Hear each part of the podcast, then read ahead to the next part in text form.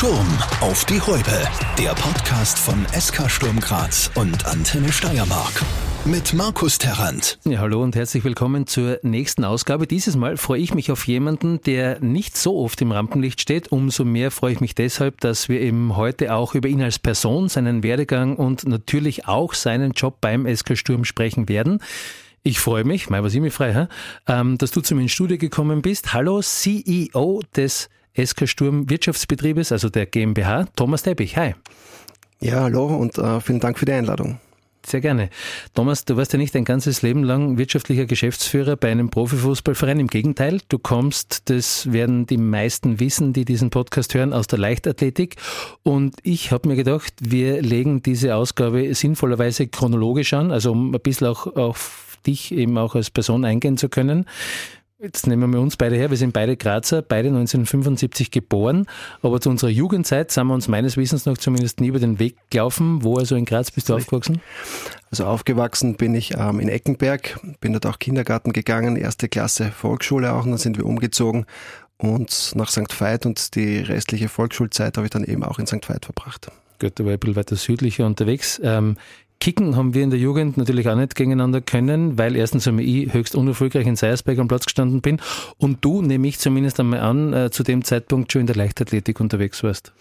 Ja, noch nicht ganz. Also in die Leichtathletik gekommen bin ich eigentlich erst mit, mit 13 Jahren, relativ spät.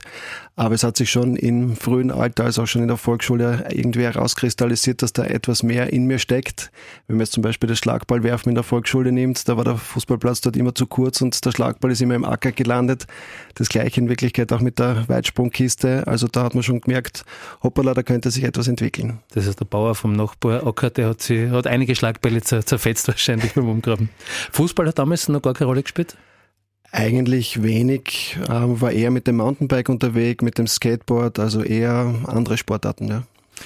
Ich habe nachgeschaut, du bist vielfacher österreichischer Meister im Zehnkampf geworden, hast eine persönliche Bestmarke von 8039 Punkten geschafft, bist die 100 Meter in 10,9 gelaufen, über zwei Meter hoch und knapp an die siebeneinhalb Meter weit gesprungen.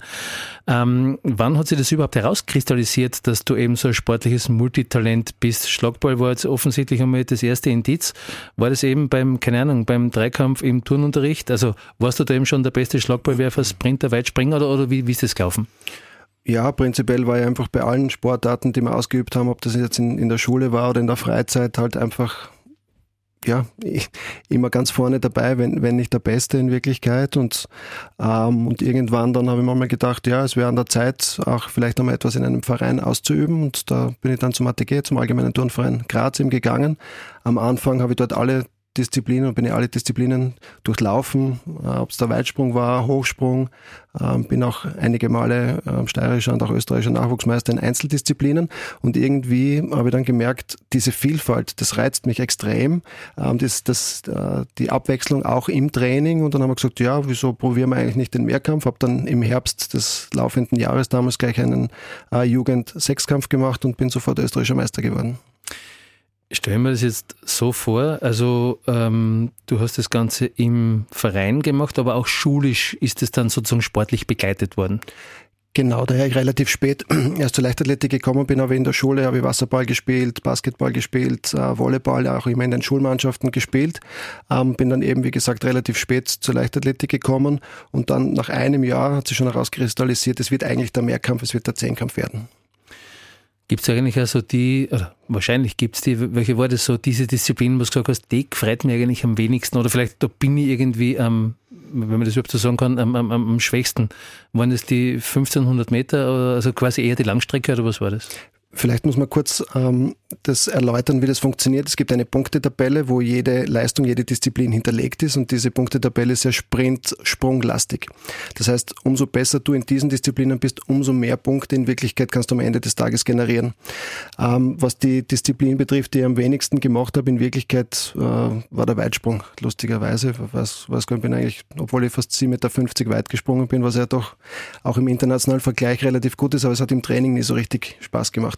Die Läufe im Gegensatz dazu, äh, vor allem auch die 400 Meter, äh, bin ja extrem gute Zeiten gelaufen, auch die 1000 Meter in der Halle, was natürlich am Ende vom Zehnkampf die 1500 Meter natürlich immer sowohl eine physische, aber auch eine massive psychische Herausforderung äh, bei jedem Zehnkampf war. Schon, also ist das sozusagen dann der, der Zeitpunkt sozusagen, zu, zu der die Disziplin kommt, dann nur relevant auch? Naja, der 1500 Meter Lauf zum Abschluss. Du bist schon zwei Tage im Einsatz gewesen, hast neun Disziplinen in den Beinen, davon einen sehr, sehr harten 400 Meter Lauf am ersten Tag zum Abschluss. Ähm, dann kommt noch der 1500 Meter Lauf, wo du nochmal alles äh, aus dir rausholen musst. Ähm, vor allem als leichter, als Zehnkämpfer hat man doch auch, ist man in einer anderen Gewichtsklasse als eigentlich ein Mittelstreckenläufer, weil man auch die Wurfdisziplinen dabei hat. Also das ist schon einmal eine Riesen-Challenge gewesen deine Glanzzeiten als Leichtathlet, wenn man das so sagen darf, waren so rund um die Jahrtausendwende. Gibt es irgendwie so ähm, die Momente, die sich eingebrannt haben, wo du sagst, die sind äh, gekommen und, und, bleiben, also die gehen nicht mehr? Ja, natürlich. Wir waren, äh, wir haben versucht, immer den Winter eigentlich im Süden zu verbringen, weil es zu kalt ist in Österreich für die Leichtathletik, um, um Outdoor zu trainieren.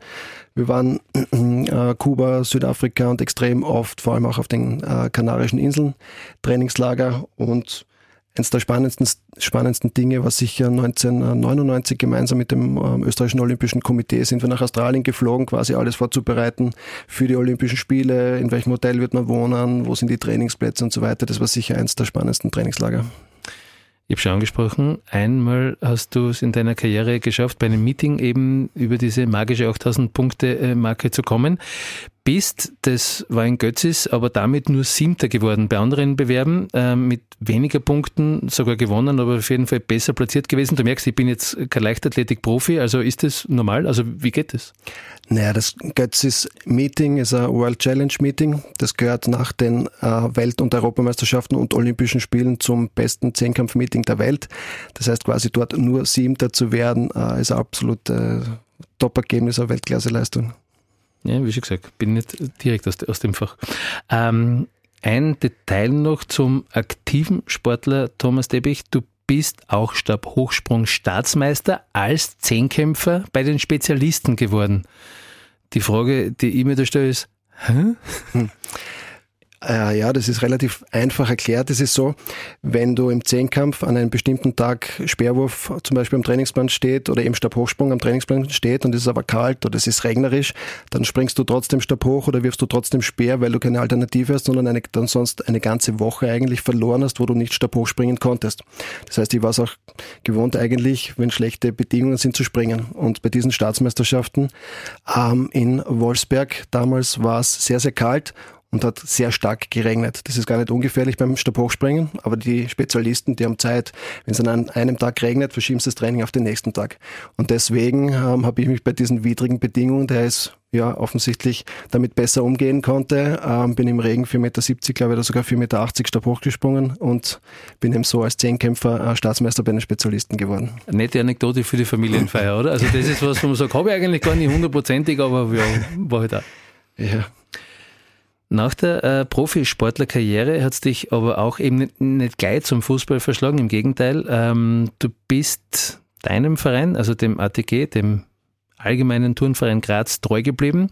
Allerdings sechs Jahre als Geschäftsführer, also sozusagen vom aktiven Sportler äh, ins Management äh, gleich übergegangen. Wie, wie war dieser Übergang für dich? Erstens einmal möglich und wie wird es angefühlt?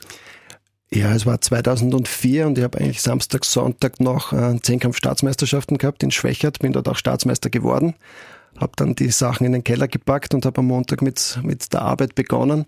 War eine riesen Herausforderung, äh, vor allem auch eine physische. Das glaubt man gar nicht, wenn man doch in der Woche acht bis zehn Trainingseinheiten Einheiten hat, extrem viele Stunden trainiert und dann fast auf null reduziert, war das auch eine physische Herausforderung, was den, was den Kreislauf betrifft, aber natürlich auch sonst ähm, neue neue Aufgaben, neues Aufgabengebiet und ich war dort eben sportlicher Geschäftsführer.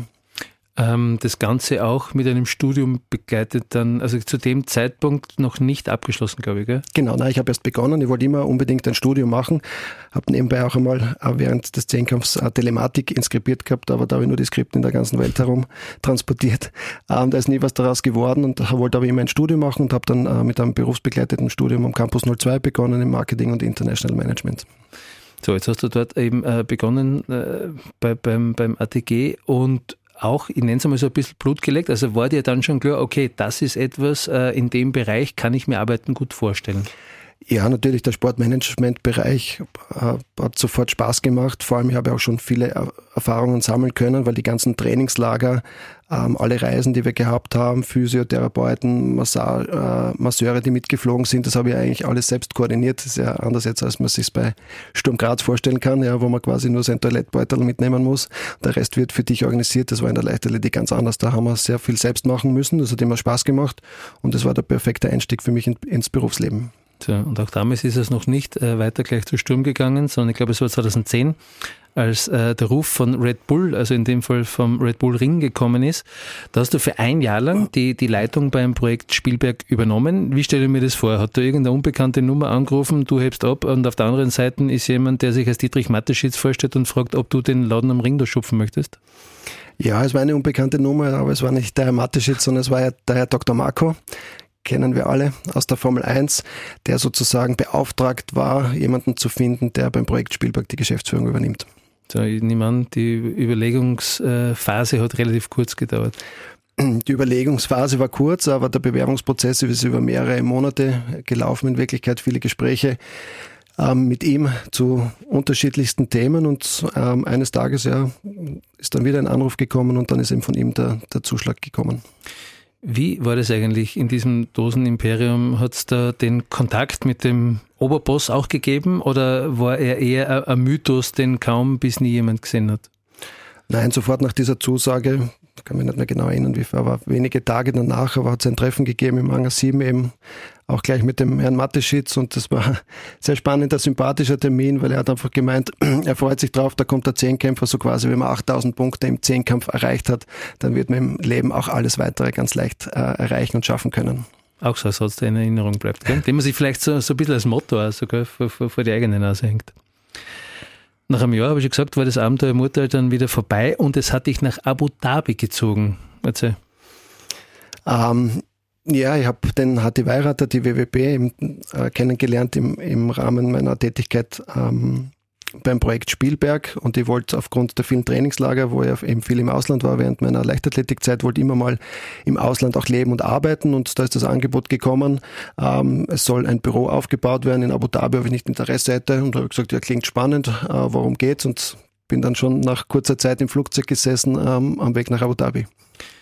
WWB, muss man vielleicht dazu erklären, äh, ist eine renommierte Sportmarketingagentur und in der Zeit damals ähm, hast du auch durch deinen Job Kontakt mit den ganz Großen, nenne ich es jetzt einmal gehabt, nämlich auch zum Beispiel, äh, dann sind wir wieder beim Fußball, äh, zum Beispiel mit den Kickern von Real Madrid habt ihr zu tun gehabt. Genau, der Auftrag war, wir haben ein Büro aufgebaut in, aufgebaut in Abu Dhabi, in Wirklichkeit, um die Königsfamilie äh, im Sportsponsoring zu betreuen. Und da hat es verschiedene Bereiche gegeben, Formel 1, äh, Pferderennen und dann in den, in den letzten Jahren in Wirklichkeit auch ähm, ein sehr großes Sponsoring, das drittgrößte eigentlich bei Real Madrid. Und dieses habe ich eben über zwei Jahre betreut. Und was ist da zu tun? Also was habt ihr da gemacht? Ja, es waren sehr, sehr viele unterschiedliche Rechte dabei. Es war von zahlreichen Meet and Greets mit der Mannschaft, ähm, ein Freundschaftsspiel, das war dann in Dubai zum Beispiel, Kabinenzugang im Bernabeu-Stadion. Wir haben dort ähm, zwei Sky Skyboxen auch umgebaut. Ähm, wir haben gemeinsam ähm, Commercials gedreht, die wir dann in Abu Dhabi und auf CNN auch abgespielt haben. Also waren verschiedenste äh, Rechte dabei. So, natürlich äh, Real Madrid ja eine Mannschaft ist, die im Prinzip äh, wurscht zu welcher Zeit Namen äh, in ihren Reihen hat, die man einfach so kennt. Wer war damals gerade im Team? Ronaldo war im Team, ähm, Iker Casillas zum Beispiel, äh, Benzema, also der Toni Groß war dabei, damals dann auch noch. Ähm aber, aber das ist doch so ein Moment, also natürlich ist man in seiner äh, Profession ja so professionell, äh, dass man das Ding auch tut, das man dort tut oder zu tun hat. Aber gibt es da nicht irgendwie auch so die, diesen zweiten Gedanken, den man hat? Ich nenne ihn jetzt einmal, der irgendwie so arg, äh, äh dass man eben genau da ist, wo irgendwie so die dreiviertelte Fußball-Fanwelt äh, sich hinsehnt oder giert?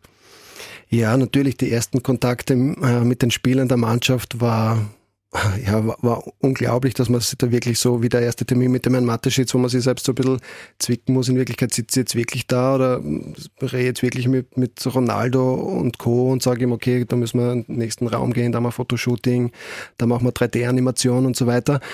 Aber das Spannende ist, die unterschiedlichen Persönlichkeiten auch kennenzulernen und da muss man wirklich sagen, zum Beispiel, ob es der Ronaldo war, ähm, eben der extrem bodenständig war. Wir haben auch einige Kinder eingebaut gehabt bei dem Videodreh, der sofort Selfies gemacht hat, darum gealbert mit den Kindern, also wirklich äh, sehr sympathische Person. Stichwort Königsfamilie, du, du hast das schön ins Spiel gebracht, da gibt es glaube ich auch eine Geschichte. Ja, wir haben äh, neben dem Fußball eben auch ein Formel-1-Sponsoring gehabt, damals noch mit Scuderia Torosso, dem zweiten Red Bull-Rennstall. Und am Ende der Saison wurde ein Geschenk übermittelt und das war eben ein Formel-1-Auto, zwar ohne Motor, aber trotzdem rund 600 Kilo schwer. Und der Herr in Abu Dhabi, der das als Geschenk bekommen hat, hat dann überlegt, ja, wo soll ich den denn eigentlich hinstellen, diesen Formel-1-Wagen? Ich hätte übrigens auch ein Problem. Also bei mir daheim wäre es echt eng. Ja, daher mehrere Villen zur Verfügung gestanden sind, hat er sich für die quasi Bubenvilla entschieden, wo halt zum Teil, äh, zum Teil er sich mit seinen Freunden trifft und der haben uns einmal angeschaut und da ist in der Mitte drinnen ein richtig cooler cooles Pool gewesen mit schwimmender Bar und so weiter. Er hat gesagt, ja, schaut gut aus. Ah, da daneben hätte er gern dieses Formel 1 Auto stehen. Wir haben gesagt, ja, ja, eigentlich kein Problem. Nur beim Rausgehen haben wir dann gesehen, eigentlich, dass ein drei Meter hoher betonierter Zaun rund um das Grundstück ist und die Tür ähm, nur eine äh, Durchgangsbreite von 1,80 Meter hat. Also das war schwierig. Dann haben wir einige Hilfskräfte zusammengeholt, äh, einen Kran geholt und haben wir dieses Formel 1 Auto über diese Mauer gehievt, dann rein ins Gebäude geschoben, rauf, äh, die Stiegen rauf, äh, bis wir beim Pool waren und haben dann mit vereinten Kräften, ich glaube zu 30 waren wir ungefähr, dann das Auto dementsprechend im Wohnzimmer direkt neben dem Pool äh, positioniert. Also schwierig gibt's in Abu Dhabi, aber geht nicht, gibt's nicht so in der Richtung. Das gibt's bei mir äh, sowieso nicht, aber vor allem auch in Abu Dhabi nicht, ja, da hast du recht. Äh, für dich war die Zeit in, in Abu Dhabi aber von Anfang an äh, eigentlich sogar mit, ich nenne es einmal, einem Ablaufdatum versehen. Also ein paar Jahre, habe ich glaube ich irgendwo gelesen, ähm, wolltest du es ja sowieso machen. Und ja, der Plan ist einmal aufgegangen. 2016 bist du dann in Messendorf, daran kann ich mich noch genau erinnern, weil ich selbst bei der Pressekonferenz war, als Nachfolger von Gerd Goldbrich vorgestellt worden. Wie ist es gelaufen? Also da wird es irgendwas an Gesprächen gegeben haben. Ja, natürlich. Ich habe den Präsidenten Christian ja auch schon einige Jahre davor kennengelernt. Das heißt, wir waren dann auch zwischendurch, wenn ich auf Urlaub war in Österreich, zufällig bei der Veranstaltung oder so ist mir ins Gespräch gekommen. Da habe ich auch ein bisschen von, von Real Madrid erzählt. Und es hat dann einfach, als ich zurück war in Graz, seinen Lauf genommen und durfte dann eben im September 2016 das Amt ähm, bekleiden. Zeitlich gesehen war der Wechsel auch fast zu einem perfekten Zeitpunkt, denn du bist damals auch Papa geworden, also auch einer der Gründe, warum du wieder eben nach Hause wolltest? Ja, genau. Das war eigentlich der Hauptgrund. Ähm, aufgrund der örtlichen Trennung sind doch fast sechs Flugstunden hin und her und habe mich dann dazu entschieden, nach Hause zu kommen. Ist mein Sohn auf die Welt gekommen und da habe ich noch einige Monate Zeit gehabt, weil er im Sommer auf die Welt gekommen und habe dann eben im Herbst bei Sturm begonnen. Sowieso eine schrecklich äh, lustige Vorstellung davon, wie das bei euch zu Hause ausschaut. Also äh, ist im, im, im Hause Teppich, wenn der Papa mit dem Sohnemann zusammen äh, Spaß macht, ist da irgendwie, keine Ahnung, ein Stabhochsprung aufgebaut oder liegen Speere herum, ist es ein Fußball? Also wie, wie, wie läuft das? Ähm, wir, sind, wir machen eigentlich alle Sportarten gemeinsam hin und wieder wird mal gekickt. Stabhochsprunganlage habe ich kein, keine im Garten, dafür ist er leider äh, auch nicht groß genug. Nein, ähm, wir machen alles, vor allem Mountainbiken, das ist auch eine meiner Leidenschaften, die ich jetzt nach wie vor ausübe, gehen gemeinsam biken. Aber ähm, ob man jetzt äh, Basketball spielen, Fußball spielen, Skateboard fahren, also wie gesagt, sehr ähm, vielfältig die Sportarten, die wir uns äh, immer aussuchen. Bist du, jetzt fällt mir kein besserer Begriff ein, bist du ein Ballettpapa, also schon auch jemand, der, der, der schaut, ähm, quasi, welche Talente hat mein Sohn, vielleicht auch jetzt in dem Fall mal sportliche, und wie kann ich die bestmöglich fördern? Ah, das überlasse ich ihm selbst. Also eine sein, seiner, was er extrem liebt, was sich herauskristallisiert hat, ist Musik und Tanzen. Ja, er träumt jetzt schon davon, quasi, also jetzt dieser Sex, äh, Hip-Hop oder irgendwas in diese Richtung. Ähm, er hat auch sein eigenes DJ-Pult mittlerweile, mischt zu Hause die Musik ab. Also das ist eine seiner ja, Passionen, die, die, die, die mir jetzt schon extrem viel Spaß machen und äh, Emotionen hervorrufen. Der muss ganz für sich selbst entscheiden, wenn er sagt, er möchte Fußball spielen, wer ihn dabei unterstützen, soll es in die Leichtathletik gehen. Wie gesagt, also Druck wird da von mir gar kein ausgeübt. Das Schöne ist, ähm, in, in dem Fall, äh, er muss ja nichts werden, was du nicht geschafft hast, weil, sagen wir es doch, wie es ist, du hast die Dinge ja geschafft. Insofern muss er nicht irgendwie einen unerfüllten Wunsch äh, von dir ähm, nachkommen. Mhm. Gut, also wenn wir uns noch einmal deinen beruflichen Sprung ähm, vor Augen führen, dann haben Fußball und Leichtathletik, wenn man es jetzt als Sportart nochmal hernimmt, ja nicht allzu viel gemein oder sagst du, nein, das stimmt so nicht? Es gibt gewisse Tugenden, die musst du generell besitzen, sonst bist du äh, im Leistungssport einfach falsch. Ja. Ähm, ich würde sagen, diese Tugenden, ob es jetzt grenzenloser Einsatz ist, Hingabe, du musst ex auf extrem viele Dinge verzichten, du musst fokussiert sein äh, bei den Trainings. Also diese Dinge, ich glaube, die sind in, in, ist egal, welche Sportart man im Profibereich betreibt, aber generell was das Training betrifft und was dann auch die Härte im Wettkampf betrifft, damit meine ich jetzt nicht den körperlichen Kontakt, weil den gibt's in der Leichtathletik nicht, aber die Leichtathletik ist am Ende des Tages einfach gnadenlos. Da kann ich jetzt nicht sagen, ja, heute war die Leidenschaft in der Mannschaft jetzt nicht ganz so gut. Da gibt's Punkte, Meter und Sekunden. Ja, da gibt's keinen Schiedsrichter in Wirklichkeit, da lügt das Maßband nicht, da wird beinhart abgerechnet, die Leistung, die du an diesem Tag gebracht hast. Also das ist ein beinhartes Geschäft und wenn du da nicht immer 100 Prozent und immer in jedem Training, in jedem Wettkampf schwer am Limit bist, dann wirst du dort gar nichts erreichen. Damit sind wir quasi in der Gegenwart angekommen und die heißt eben Geschäftsführer Wirtschaft beim SK Sturm und da hast du ja auch schon einiges durchgemacht in, in diesen Jahren, also auch im Positiven. Ich zähle mal nur ein paar Punkte auf, nämlich eben die Sponsorleistungen erhöht, äh, den Vertrag mit dem Hauptsponsor erneuert, ähm, gilt übrigens auch fürs Merchandising. Die Zahlen sind nach oben gegangen, die Mitgliederzahlen ebenso. Aber auch Corona war dabei, also eine Zeit, in der leere Stadien und somit auch leere Kassen ähm, quasi an der Tagesordnung waren. Also da war schon einiges dabei. Ah ja, langweilig ist mir in den letzten sechseinhalb Jahren bei Sturm Graz nie geworden. Es ist jeder Tag eine Herausforderung in Wirklichkeit, weil es gibt so viele Stakeholder rundherum, die man in Wirklichkeit betreuen muss. Ob es äh, die Vorstände sind, ob es die Sponsoren sind, ob es die Vereinsmitglieder sind, die Fans äh, im Stadion. Das heißt, es ist äh, immer richtig, richtig viel zu tun in den verschiedensten Abteilungen, für die ich verantwortlich bin und wir versuchen einfach das Beste herauszuholen, um am Ende des Tages auch den Mannschaften einfach den Freiraum zu geben, sich auf das Wichtigste zu konzentrieren, auf das Training und dann natürlich auch die Performance im Spiel äh, bringen zu können. Du hast so überschlagsmäßig jetzt schon einmal angesprochen, aber gib uns einmal so, so einen Überblick über deine tägliche Arbeit, wenn es möglich ist, oder, mhm. oder lass es mir anders formulieren. Äh, was antwortest du den Menschen, die sich fragen, was macht eigentlich so ein Geschäftsführer Wirtschaft äh, bei Sturm den ganzen Tag? Also für die Abteilung, für die ich verantwortlich bin, vielleicht für das gesamte Sponsoring, für die Kommunikationsabteilung, ähm, für den Spieltag, der essentiell ist klarerweise für das Mitgliederwesen, für die äh, Finanzabteilung, das sind so im, im Überblick mal die, die Dinge, die ich verantworte. Und das ist eben der die Marke Sturm Graz mehr ausmacht, jetzt als nur Fußball zu spielen, äh, ob jetzt der soziale Anspruch, den wir haben, wir sind einer der wenigen Mitgliedervereine in Wirklichkeit, weil sonst alles Investoren getrieben ist. Ähm, ich versuche einfach diese Abteilung so gut zu koordinieren, damit die wirtschaftlichen Rahmenbedingungen geschaffen werden, eben um den bestmöglichen Kader ähm, in der Kampfmannschaft zusammenzustellen und auch natürlich rundherum die bestmögliche Infrastruktur ähm, zu haben, was eh sehr, sehr schwierig ist, vor allem auch im Bundesländervergleich und auch die Marke Sturm Graz weiterzuentwickeln. Da ist ein, einer der wichtigen Bereiche zum Beispiel auch das Merchandising. Wir haben ja mittlerweile drei Geschäfte. Und wir haben von einem Umsatz, als ich gekommen bin, von 400.000, 500.000 Euro sind wir jetzt auf 1,5, 1,7 Millionen Euro gestiegen. Das ist aber unter anderem auch ein Marketing-Tool in Wirklichkeit, weil die Sachen, die wir haben, die werden extrem gut angenommen und umso mehr Dinge wir verkaufen, umso mehr ist natürlich die Marke auch in der gesamten Steiermark und in Österreich auch präsent. Ich glaube, das beantwortet ja auch schon, äh, dass du es nicht so gut, äh, nicht so gut, das wäre genau das Gegenteil, äh, nämlich nicht so schlecht gemacht hast. Denn gefühlt oder eben auch hier, was äh, kommuniziert wird, steht der Verein seit längerem jetzt schon auf gesunden Beinen da. Das ist auch so ein bisschen die, die, das Gefühl, das man hat, ohne dass man jetzt eine Zahl irgendwo liest. Ähm, vielleicht auch ein bisschen begünstigt, logischerweise, durch eben die Königtransfers von Jeboa und Heulund, also wo zumindest viel Geld auch so in die Kasse gespielt worden ist. Sportlich läuft's und das dürfen wir uns ja auch äh, auf die schwarz-weiße Fahne heften, auch ganz gut. Äh, das honorieren auch die Fans. Also ist es aktuell äh, gerade leicht, Geschäftsführerwirtschaft zu sein oder gibt's das nicht in deinem Job? Also der Titel leicht ist äh, sicher nicht richtig. Es ist immer eine Challenge, immer eine Herausforderung. ähm, natürlich auch im positiven Sinn. Aber wir, ich versuche halt, dass es keinen Stillstand gibt, dass wir uns auch immer äh, stetig und ständig äh, weiterentwickeln, was auch immer Herausforderung auch für das gesamte Team ist, für die Mitarbeiter ist, vor allem auch in, äh, wenn man international spielt, darf man nicht vergessen, da kann es sein, dass man Donnerstag und Sonntag ein Heimspiel hat. Das ist dann für das gesamte, für die gesamte Mannschaft, damit meine ich jetzt nicht die Fußball spielende Mannschaft, sondern das Team dahinter, eine große Herausforderung.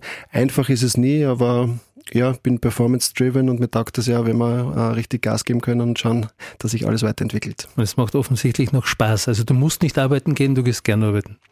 Prinzipiell schon, ja. Ähm, wenn wir so ein bisschen in die Zukunft schauen, wo siehst du eigentlich die, die, die Herausforderungen in der Zukunft? Sind die jetzt schon zu sehen oder tauchen die erst auf?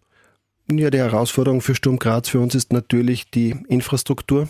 Auf der einen Seite ähm, vor allem was das Stadion betrifft. Ja, Sturm Graz braucht eine Heimat. Das gilt jetzt nicht nur für Sturm Graz, das gilt für jeden Fußballverein. Wenn man zurückdenkt zum Beispiel an die Krum, die eigentliche alte Heimat von Sturm Graz hätte es die nicht gegeben. Wahrscheinlich hätte sie die, diese Fanszene, die wir haben, gar nie so gut entwickeln können. Deswegen ist natürlich das Stadion, äh, das eigene Stadion schon einer der wichtigsten nächsten Schritte. Das heißt, ich stelle mir das so vor, irgendwie in deinem Büro ist diese Pinnwand, wo irgendwie ganz oben auf den Punkten, die eben die To-Do-Liste äh, so beschreiben, äh, ein Sturmstadion in Graz zu haben. Ja, da spreche ich jetzt gar nicht vom Neubau eines Stadions, sondern eh von, von der Möglichkeit, die, äh, das Stadion äh, zu mieten oder zu pachten. Aber diesen Wunsch haben wir ja schon vor vielen Jahren in Wirklichkeit auch an die Politik geäußert. Gibt es auch ein Konzept, das wir vorgelegt haben.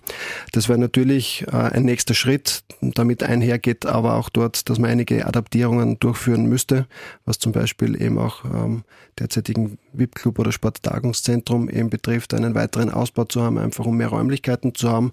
Darauf würden wir dann auch selbst noch investieren und Skyboxen bauen, weil genau diese VIP-Hospitality sozusagen auch ein zusätzlicher monetärer ähm, Income wäre, damit wir auch den Anschluss zu den anderen Bundesligisten äh, nicht verlieren und dadurch keinen Wettbewerbsnachteil haben sind als Punkte, die schon seit langem, also quasi auch so formuliert, am, am, Tisch liegen, am Tisch der Stadtregierung auch, die ja nicht ganz unwesentlich äh, in, in diesem Gespräch ist. Die hat inzwischen einmal ähm, gewechselt. Sind die Gespräche besser, leichter, schwieriger, stockender geworden? Gibt es einen Prozess, sagen wir so? Ja, das möchte ich jetzt gar nicht bewerten. Wir sind nach wie vor, also wir waren davor und sind auch jetzt in einem guten Austausch mit der Regierung. Die Konzepte liegen so wie, also sowohl jetzt als auch wie vor einigen Jahren am Tisch. Es gibt auch einen ähm, einen Stadion-Gipfel hat gegeben, äh, knapp vor Weihnachten. Da wird es dann eine nächste Runde geben, wo man evaluiert, was gibt es für Möglichkeiten, auch um ein zweites äh, Stadion vielleicht in Graz zu bauen, was gibt es für Optionen für die Zukunft. Und da wird man gemeinsam äh, einen Weg ausarbeiten. Es gibt ja so Fragen, wo die Antwort eigentlich schon mitgegeben wird, nämlich wenn man jemanden fragt, wie geht's, dann sagt er danke gut, egal wie es halt wirklich ist. Ich befürchte, dass die Frage in, in die ähnliche Richtung geht, nämlich erstens einmal ist es ein bisschen die Glaskugel, andererseits, ähm, was soll schon die Antwort sein? Aber ich möchte sie trotzdem stellen. Also glaubst du, dass dieses Thema mit dem Stadion einmal von deiner Pinnwand runterkommen wird, im positiven Sinne, weil sozusagen grünes Hackerl drunter? Ähm, selbstverständlich bleibe ich auch bei diesem Thema positiv. Wir werden äh, dranbleiben und wenn man sich die Weiterentwicklung in den anderen Bundesländern anschaut, man darf nicht vergessen, Graz ist die zweitgrößte äh, Stadt in Österreich und die Steiermark ein bedeutendes Bundesland. Das heißt, auch hier muss dann irgendwann einmal gemeinsam, äh, äh, auch was die Infrastruktur betrifft, einfach eine Weiterentwicklung passieren, weil sonst, wie ich vorher schon angesprochen habe, einfach haben einen absoluten Wettbewerbsnachteil.